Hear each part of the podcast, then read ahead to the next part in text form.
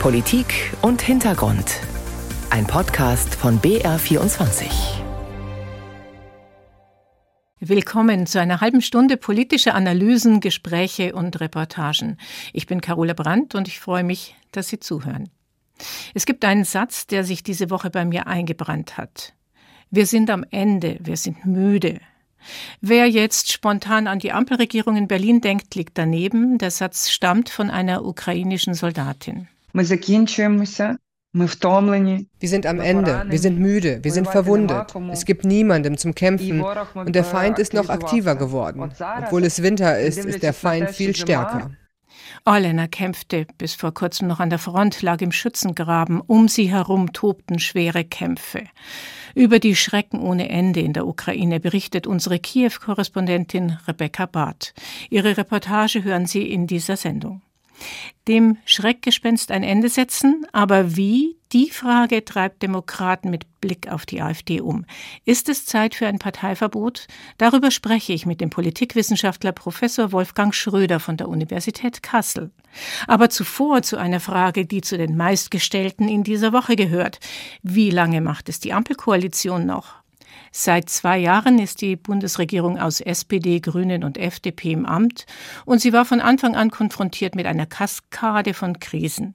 Die Pandemie war anfangs noch akut, dann kam der russische Angriff auf die Ukraine, es folgten Energiekrise, hohe Flüchtlingszahlen und jetzt die Haushaltskrise. Im Bundestag wurde diese Woche mit der Regierungspolitik abgerechnet. Der linken Politiker Dietmar Bartsch brachte es auf diesen Nenner. Die Wahrheit heißt doch, die Notlage des, des Landes heißt Ampel. Aber dagegen helfen eben nicht einmal Kredite, meine Damen und Herren. Muss die Ampel also weg? Mein Kollege Ingo Lierheimer sieht das differenzierter. Er hat einen Vorschlag, der sich nur im ersten Moment wie eine Abschiedsformel anhört. AD oder besser gesagt ADE. Was dahinter steckt, hören Sie in seinem Kommentar. Die Republik hyperventiliert. Fast kein Begriff ist der Opposition und auch manchen Kommentatoren gerade groß genug, um den Zustand der Regierungskoalition in dunkelsten Farben zu beschreiben. Allgemeiner Nenner ist die sogenannte historische Krise, in der sich die Regierung angeblich befindet. Was insofern immer richtig ist, weil jede Krise ihre eigene Geschichte hat. Aber es ist anders gemeint. Der Begriff führt in die Irre denn er suggeriert, dass es nie eine größere Krise in der Geschichte der Bundesrepublik gegeben hätte und die Koalition dafür verantwortlich sei. Ja, Scholz, Habeck und Lindner haben sich haushalterische Buchungstricks erlaubt, bei denen sie zumindest ahnen konnten, dass sie nicht verfassungsgemäß sein könnten. Aber nein, Scholz, Habeck und Lindner haben Russland nicht den Überfall auf die Ukraine befohlen, sie haben das Coronavirus nicht in die Welt getragen und die Klimaerwärmung nicht alleine zu verantworten. Und das kann nicht oft genug betont werden. Diese Regierung hat, Achtung historischer Vergleich, wie keine andere zuvor gleichzeitig so viele existenzielle Krisen zu bewältigen. Was Corona betrifft, hatte die Ampel Glück, dass sich das Virus mehr oder weniger selbst geschlichen hat.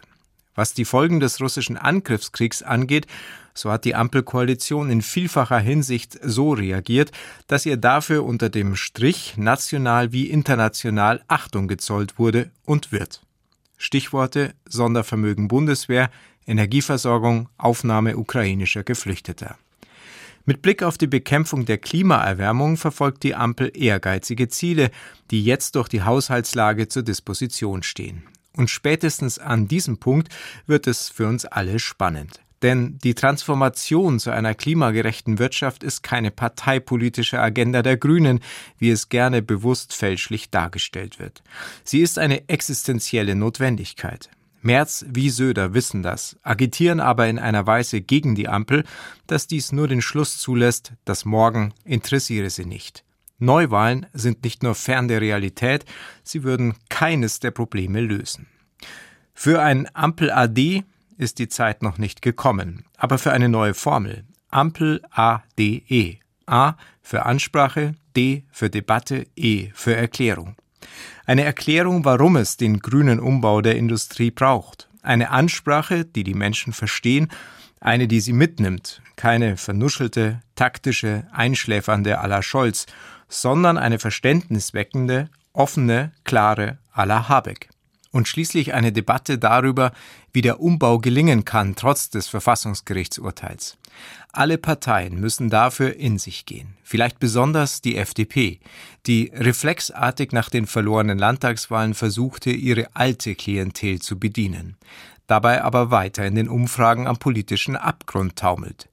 Sie sollte sich besser Gedanken darüber machen, wie sie ihre bei der Bundestagswahl neu hinzugewonnenen Wählerinnen und Wähler wieder begeistern könnte. Das waren vor allem junge Menschen. Es wäre in deren Sinne, die Schuldenbremse, die in ihrer Höhe völlig willkürlich festgelegt ist, zu hinterfragen. Deutschland hat die niedrigste Schuldenquote aller G7-Staaten. Ein Credo der Umweltbewegung in den 80er Jahren war dieses Zitat Erst wenn der letzte Baum gerodet, der letzte Fluss vergiftet, der letzte Fisch gefangen ist, werdet ihr merken, dass man Geld nicht essen kann. Zitat Ende. Heute muss man nur anfügen, dass man auch nicht allein mit einem ausgeglichenen Haushalt überleben kann. Die Republik hyperventiliert, die Opposition giftet, aber die Ampel könnte das Ruder noch herumreißen, mehr Habeck wagen, fordert unser Kommentator Ingo Lierheimer. Was wäre eigentlich, wenn die Ampel die aktuelle Krise nicht übersteht, wenn es Neuwahlen gäbe? Eine brisante Frage vor dem Hintergrund, dass die AfD laut Umfragen bei über 20 Prozent steht nicht nur in Ostdeutschland, sondern bundesweit. Die Ergebnisse von Meinungsumfragen lassen sich nicht eins zu eins auf das Wahlverhalten übertragen. Bundespräsident Steinmeier macht sich dennoch Sorgen über die schleichende Normalisierung der AfD. Ich habe ja Verständnis dafür, dass man in einer Demokratie auch seine Unzufriedenheit zum Ausdruck bringt. Ich habe, um das ebenso deutlich zu sagen, kein Verständnis dafür, dass man seine demokratische Stimme gebraucht, um Vorstellungen oder Bewegungen zu unterstützen, die auf der Grundlage der Verachtung der Demokratie bestehen. AfD-Politiker wie Björn Höcke verherrlichen die NS-Zeit, hetzen gegen Minderheiten und Einwanderer, versuchen das Unsagbare salonfähig zu machen, auf offener Bühne, so wie beim Parteitag in Magdeburg im August. Dort werden von den Globalisten still und heimlich Vorgaben gemacht. Wir sollten uns viel eher fürchten vor dem menschengemachten Bevölkerungswandel. Unsere Kinder, unseren Nachwuchs schützen wir vor Perversitäten, vor Abartigkeiten, vor staatlich geduldeten Kinderfickern. Die Partei und ihre Jugendorganisation stehen unter Beobachtung des Verfassungsschutzes. Aktivisten wie das Zentrum für politische Schönheit versuchen Stimmung für ein AfD-Verbot zu machen, zur Not auch mit Fake-Videos vom Bundeskanzler. Und der CDU-Politiker Marco Wanderwitz sammelt im Bundestag ganz konkret Mitstreiter für ein Parteiverbot. Denn unsere Demokratie ist zwar ein großes Geschenk, aber sie ist eben nicht Gott gegeben immer da, sondern sie kann auch kaputt gehen. Und daran arbeitet die AfD ja jeden Tag. Und ich möchte dem gerne einen Riegel vorschieben. Ist die Zeit also reif für ein Parteiverbot? Darüber spreche ich mit Professor Wolfgang Schröder. Er ist Politikwissenschaftler an der Universität Kassel, Vorsitzender der Denkfabrik Progressives Zentrum und er ist Mitglied der Grundwertekommission der SPD. Hallo, Herr Schröder. Ja, hallo. Herr Schröder, wenn es jetzt Neuwahlen gäbe, könnte die AfD über 20 Prozent der Stimmen bekommen. Bereitet Ihnen das Bauchschmerzen? Sehen Sie die Demokratie in Gefahr?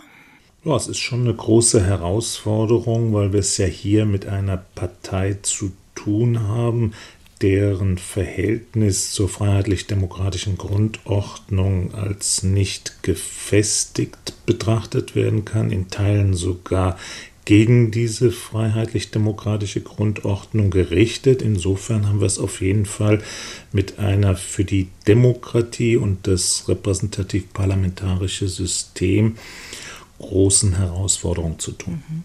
In Sachsen, Thüringen und Brandenburg sind ja nächstes Jahr Landtagswahlen. So viel steht schon fest.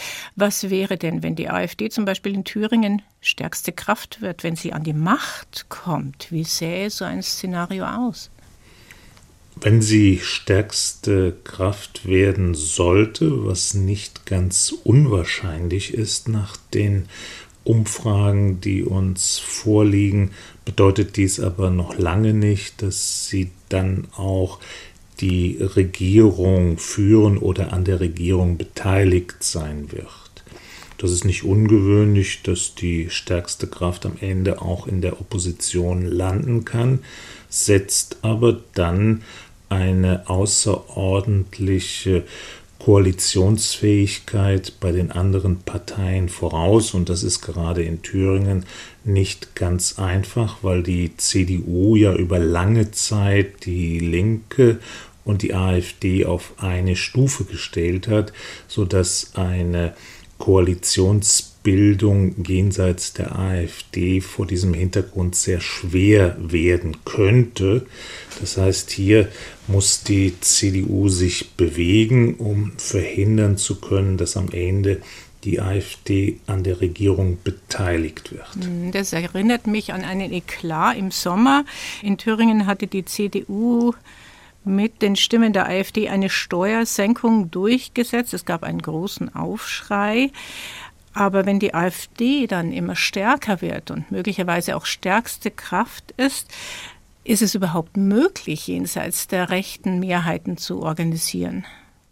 Also möglich ist es auf jeden Fall, weil man dann ja durchaus so vorgehen kann, dass man sagt, die AfD ist aufgrund ihrer in Thüringen besonders rechtsextrem ausgerichteten Politik nicht geeignet, in verantwortlicher Weise das Gemeinwesen anzuführen. Infolgedessen müssen sich die anderen Parteien zusammenraufen. Das Ganze ist aber mit vielen Problemen befrachtet, weil man dann möglicherweise so eine Konstellation hat, dass alle anderen Parteien gegen die AfD, das kann auch wiederum zu enormen Solidarisierungseffekten in der Bevölkerung führen, so nach dem Motto, seht, hier ist ein Kartell existierend, das sich darauf festgelegt hat, die Partei auszuschließen, die die stärkste Unterstützung der Bevölkerung hat. Und da lassen sich durchaus Szenarien denken, die am Ende auch die Regierungsfähigkeit einer dann demokratisch legitimierten Regierung sehr schwer machen könnte. Insofern ist das ein sehr offener Prozess, in dem wir uns jetzt äh, befinden. Und man muss sich fragen, wie konnten wir überhaupt dahin kommen, dass die AfD eine so starke Position im Parteiensystem erringen konnte. Wie sind wir so weit gekommen? Beantworten Sie doch die Frage gleich selbst.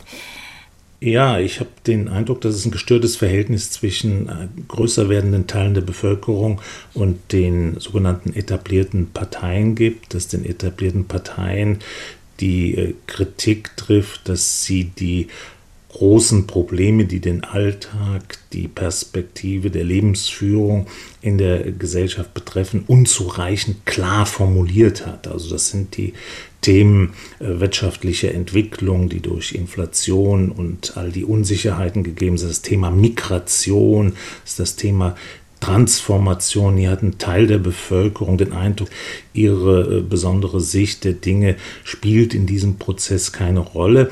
Demgegenüber hat dieser Teil den Eindruck, die AfD ist zumindest in der Lage, die Probleme klar zu benennen oder klarer zu benennen. Auf einer sehr populistischen Ebene allerdings musste man den Leuten mehr aufs Maul schauen und äh, auch als demokratische Partei mehr Populismus betreiben.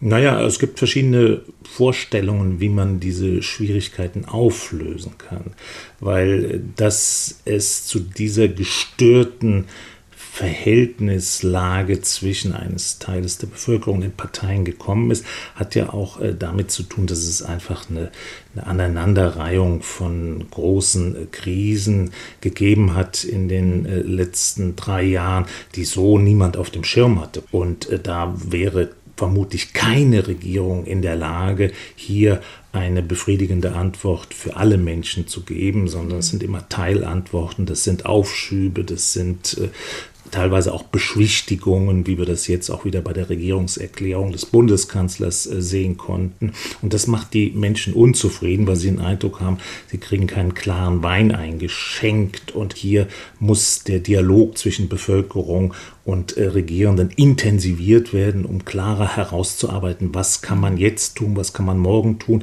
Also die Prioritätensetzung scheint mir hier wichtig zu sein. Die Haltung der Politiker, das äh, für die Bevölkerung nachvollziehbar ist. Sie sehen zwar Schwierigkeiten in der direkten Umsetzung, haben aber verstanden, in welche Richtung man die Probleme auflösen könnte. Mhm. Laut Umfragen hat die AfD den Status einer normalen Partei erreicht. Herr Schröder, was braucht es, damit den Wählerinnen und Wählern klar wird, das ist keine normale Partei? Naja, dieser Normalisierungsprozess, den wir vor allen Dingen in den letzten Monaten beobachten konnten, der ist ein Stück weit das Ergebnis der Orientierung an einer Regierung, die man als nicht handlungsfähig, als nicht wirklich zukunftsfähig einordnet und demgegenüber dann. Sie sprechen jetzt von der Ampel, oder?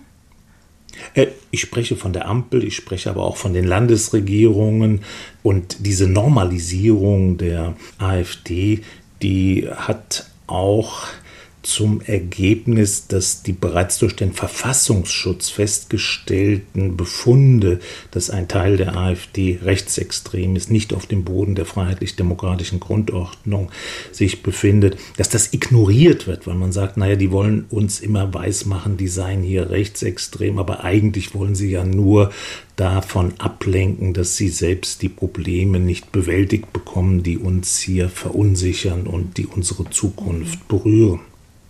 Die AfD ist bundesweit als Verdachtsfall eingestuft. Sie haben es eben erwähnt. Der ehemalige Ostbeauftragte der Bundesregierung, Marco Wanderwitz, fordert ein Verbotsverfahren. Ist jetzt der richtige Zeitpunkt für ein Verbot? Ja, der richtige Zeitpunkt ist immer schwierig. Das ist in der Geschichte der Bundesrepublik relativ selten der Fall gewesen. Das äh, letzte Mal, wo man das versucht hat, war im sogenannten NPD-Verbotsverfahren 2017. Damals wurde festgestellt, diese Partei ist eine demokratiefeindliche Organisation, ist also durchaus in der Lage, die freiheitlich-demokratische Grundordnung zu beeinträchtigen und den Bestand zu gefährden. Und dann gibt es aber die zweite Frage, ist es wirklich demokratiegefährdend? Und dann ist hier zu berücksichtigen, haben Sie die Kraft, haben Sie die, die Ressourcen, um den Bestand dieser Republik wirklich in Frage zu stellen? Da kann man bei der NPD zu dem Befund, sie sind zwar demokratiefeindlich, aber eben nicht demokratiegefährdend, weil sie zu randständig sind, genau. zu wenige Unterstützung. Bei der das AfD ist bei der AfD genau anders, ja. Anders, ne? komplett anders, weil die äh, AfD kann zwar in einzelnen Teilen auch äh, im Rahmen der freiheitlich-demokratischen Grundordnung eingeordnet werden, aber eben immer größer werdende Teile neigen zu einer grundlegenden Ablehnung dieser freiheitlich-demokratischen Grundordnung, wenn man die Befunde des Verfassungsschutzes heranzieht. Aber sie ist auf jeden Fall demokratiegefährdend, weil sie eine so starke Unterstützung in der Bevölkerung mittlerweile hat und damit, wenn sie die Macht innehat, dann auch eventuell die Perspektive gegeben ist, dass sie den Bestand unserer Verfassung, unseres Gemeinwesens dann in starkem Maße beeinträchtigen und perspektivisch sogar den Bestand der Bundesrepublik als einer freiheitlich-demokratischen Ordnung gefährden könnte. Mhm, und das Insofern, Institut für Menschenrechte, eine vom Bundestag finanzierte Forschungseinrichtung, das hat festgestellt, es reicht, also nach Ansicht dieses Instituts reicht es, dass man ein Verbotsverfahren anstrengen könnte. Sehen Sie das auch so, Herr Schröder? Äh, die Einschätzung äh, zur Frage der Erfolgsträchtigkeit eines solchen Verfahrens läuft sehr stark auseinander. Sie hatten Herrn Wanderlitz genannt, den ehemaligen Ostbeauftragten, der ja augenblicklich dabei ist, im Bundestag die Stimmen zu sammeln, um ein solches Verfahren anzustrengen. Er stößt aber auf massiven Widerstand in den Reihen der Union, der SPD, der Grünen, die befürchten, dass ein solches Verfahren scheitern könnte und dann die Solidarisierungseffekte für die AfD noch stärker werden würden und der Staat als begossener Pudel da steht. Auf der anderen Seite, wenn der Befund so klar ist, wie es seitens des Verfassungsschutzes in vielen Gutachten mittlerweile artikuliert worden ist, dann muss die wehrhafte Demokratie auch die ihr zur Verfügung stehenden Instrumente ziehen, weil sie ansonsten sich selbst ja delegitimiert. Also ich würde sehr stark dafür plädieren, dass man dieses Verfahren, die Aufgaben der wehrhaften Demokratie offener und klarer öffentlich diskutiert, um deutlich zu machen, es gibt diese Möglichkeit und dann hängt es natürlich sehr stark von der Erfolgsträchtigkeit ab, weil es nützt der Demokratie wenig, wenn dieses Verfahren scheitern würde. Insofern ist jetzt die Phase, wo man das genauer austarieren muss, um der AfD auch zu zeigen, ihr habt äh, zwei Möglichkeiten. Entweder ihr geht euren Weg der Radikalisierung weiter und dann wird der Staat das Instrument des Verbotes äh, ziehen müssen oder ihr kehrt auf den Pfad der Tugend zurück und ordnet eure Partei im Kontext der freiheitlich-demokratischen Grundordnung ein. Also wenn ich Sie jetzt richtig verstanden habe, Herr Schröder, dann sind Sie nicht grundsätzlich einem Verbotsverfahren abgeneigt, aber Sie empfehlen jetzt erstmal noch eine Phase einzuläuten, in der man tatsächlich über so ein Verbotsverfahren diskutiert, klare Signale an die AfD sendet und zur Not eben zeigt, wie wehrhaft die Demokratie ist. Habe ich das richtig zusammengefasst? Das haben Sie sehr gut zusammengefasst und zu dieser präventiven Auseinandersetzung mit der AfD hört natürlich auch, dass man sich klar macht, wir haben eine starke liberale Demokratie in der Bundesrepublik und die Auseinandersetzung mit der AfD darf keinesfalls nur auf juristischem Wege erfolgen, sondern diese Auseinandersetzung muss erfolgen durch gutes Regieren, durch gute Ansprache der Bevölkerung, durch Beteiligungsangebote und durch einen immerwährenden Dialog auch mit denen, die in den letzten Jahren vielleicht AfD gewählt haben, um hier eine bessere Perspektive zu ermöglichen. Also klare Kante gegen die AfD, aber auch die Wählerinnen und Wähler dieser Partei mitnehmen und wieder auf demokratischen Boden holen, sagt Wolfgang Schröder, Professor für das politische System der Bundesrepublik an der Universität Kassel. Vielen Dank für Ihre Einschätzungen, Herr Schröder. Sehr gerne. Seit einem Jahr und neun Monaten toben die Kämpfe in der Ukraine. Die Verluste auf beiden Seiten sind groß. Ein Abnutzungskrieg, der beide Kriegsparteien erschöpft. Kein Ende in Sicht. NATO-Generalsekretär Stoltenberg versucht dennoch Zuversicht zu verbreiten. Bei einem Treffen mit dem ukrainischen Außenminister Kuleba würdigte Stoltenberg diese Woche den Abwehrkampf der ukrainischen Soldaten.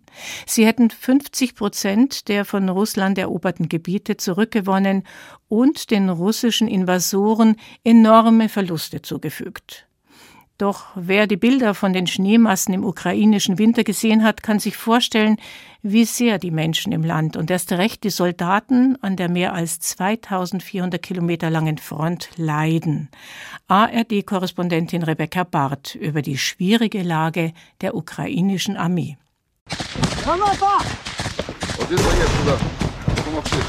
Die ukrainischen Soldaten bewegen sich geduckt durch den Schützengraben. Zwei Verletzte liegen in den engen Gängen, die Hände schützend über dem Kopf. Es ist ein Video direkt von der Front, das gerade in der Ukraine für Aufmerksamkeit sorgt. Gefilmt mit den Kameras der Soldaten. Fünf Stunden Kampf um Avdiivka komprimiert auf 30 Minuten.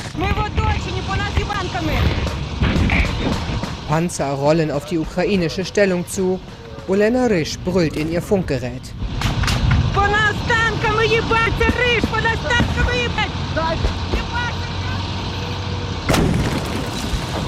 Seitdem dieses Video entstanden ist, sind einige Wochen vergangen. Wir erreichen die 42-Jährige über Video in Großbritannien. Hier trainiert sie gerade für den nächsten Einsatz. Wir sind am Ende, wir sind müde, wir sind verwundet. Es gibt niemandem zum Kämpfen und der Feind ist noch aktiver geworden. Obwohl es Winter ist, ist der Feind viel stärker. Die ukrainischen Truppen sind in einer schwierigen Lage. Russland hat mehr Drohnen, mehr Artilleriegeschosse, mehr Männer, geht an vielen Stellen der Front in den Angriff über. Der Westen müsse nun eine Entscheidung treffen, meint Oberst Markus Reisner vom österreichischen Bundesheer. Wenn wir zum Schluss kommen, dass wir nicht bereit sind, quasi die Ukraine so zu unterstützen wie notwendig, dann muss man aus meiner Sicht das der Ukraine kommunizieren und beginnen möglicherweise dann auch Verhandlungen zu führen. Ja. Wobei das Dilemma ist, dass immer dann, wenn das der Fall ist, die Russen sagen werden, ha, jetzt haben wir sie genau dort, wo wir sie haben möchten und auf der Zeitachse einfach weiter tun mit dem, was sie tun wollen. Und das ist die Vernichtung der Ukraine. Mit ihrer Brigade sollte Olena Risch im Sommer durch die russischen Verteidigungslinien im Süden brechen. Dafür bekam die Einheit einige westliche Bradleys, gepanzerte Fahrzeuge, aus denen Olena in den Schützengraben in den Kampf springt. Doch die Offensive der Ukraine war eine Enttäuschung. Nur ein paar zerstörte Dörfer konnte Olena erobern. Da ist nichts Lebendiges mehr. Kein Baum, kein Zaun, kein Haus, keine Scheune, kein Pfeiler. Der Tod hängt in der Luft. Der Tod liegt auf dem Boden. Menschen liegen auf dem Boden. Es ist der Feind, aber ein menschliches Wesen. Daran werde ich mich für den Rest meines Lebens erinnern. Unser Feind ist wie die Pest. Wohin er kommt, hinterlässt er nur den Tod.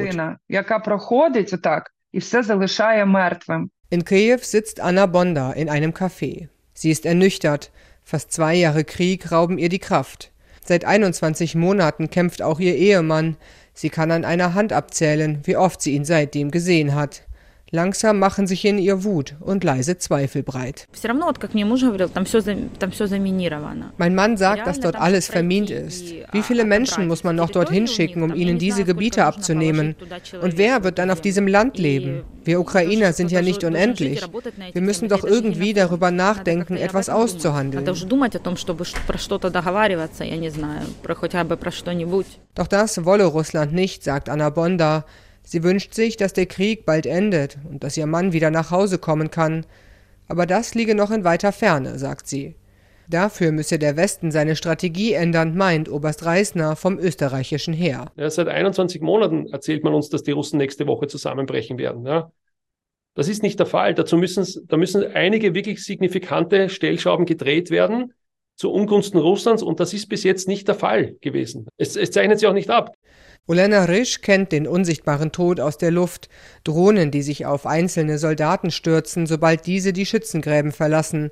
Sie kennt die Kälte, die Kämpfe, den Tod ihrer Kameraden. Und trotz allem will Olena weiterkämpfen. Das ist unser Land, das sind unsere Leute. Sie warten auf uns. Und wir schulden es ihnen, sie nach Hause zu bringen. Gespräche und Verhandlungen sind ja gut. Die Frage ist nur, worüber. Solche Verhandlungen hatten wir schon 2014. Aufgeben ist für Olena keine Option. Ukraine-Korrespondentin Rebecca Barth über einen brutalen Krieg, der nicht mehr im Fokus der Aufmerksamkeit steht. Was sich gerade in Polen abspielt, grenzt an ein absurdes Theater. Die Regierungspartei PIS hat bei den Parlamentswahlen im Oktober verloren. Sie hat keine Mehrheit mehr und sie findet auch keine Koalitionspartner.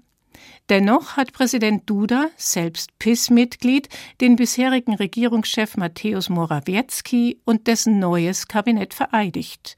Strategie ist offenbar, den Machtwechsel in Polen möglichst lange hinauszuzögern. Was für eine Verachtung des Wählerwillens, kommentiert Warschau-Korrespondent Martin Adam. Die PiS ist wieder im Amt, bis sich die Regierung in zwei Wochen dem Parlament stellen muss und dort durchfallen wird. Denn man kann es nicht oft genug sagen, sie hat keine Mehrheit. Sie wurde abgewählt. Dass sie trotzdem die polnische Verfassung bis an die Grenzen ausreizt, um den Machtwechsel zu verzögern, um Gelder beiseite zu schaffen, die eigenen Leute in neue Positionen zu bringen, dass auch die Kurzzeitministerinnen und Minister der Zwei-Wochen-Regierung nach ihrer Abberufung noch Anspruch auf Abfindungen haben werden, all das verwundert schon nicht mehr. So offen hatte die Peace zuletzt gezeigt, dass sie das Land als ihr Eigentum betrachtet, das nur versehentlich von anderen politischen Kräften gekapert wird. Die eigentliche Frechheit ist die Verachtung der Peace und ihres Präsidenten gegenüber den polnischen Wählerinnen und Wählern, denen, die sich eine neue Regierung gewählt haben und sie nicht bekommen, obwohl die Zeit so drängt, aber auch denen, die für die Peace gestimmt haben und denen jetzt vorgegaukelt wird, ihre Partei habe alles im Griff und werde wieder regieren. Und das politische Theater ist super gefährlich, denn wer weiterhin in der Blase der Peace-gesteuerten staatlichen Medien verbleibt, muss den Eindruck bekommen, Peacemann Morawiecki und sein Kabinett seien doch jetzt die legitime neue Regierung. Wenn in zwei Wochen der Realitätsschock kommt, Morawiecki im Sejm durchfällt und eine neue Regierung unter Donald Tusk gewählt wird, dann besteht die Gefahr, dass die verspätete Umsetzung des demokratischen Willens für manche aussieht wie ein Staatsstreich, die feindliche Übernahme, vor der die Peace seit Monaten Angst macht. Wenn Donald Tusk Mitte Dezember vermutlich Premierminister wird, dann wird seine größte Aufgabe sein, das Land und seine Menschen wieder zurückzuholen in eine gemeinsame Realität auf der Grundlage der polnischen Verfassung. Machtwechsel mit Hindernissen in Polen. Ein Kommentar von ARD-Korrespondent Martin Adam aus Warschau. Politik und Hintergrund geht zu Ende. Weiter geht es nach den Nachrichten mit Ein Thema, drei Köpfe. Am Mikrofon verabschiedet sich Carola Brandt.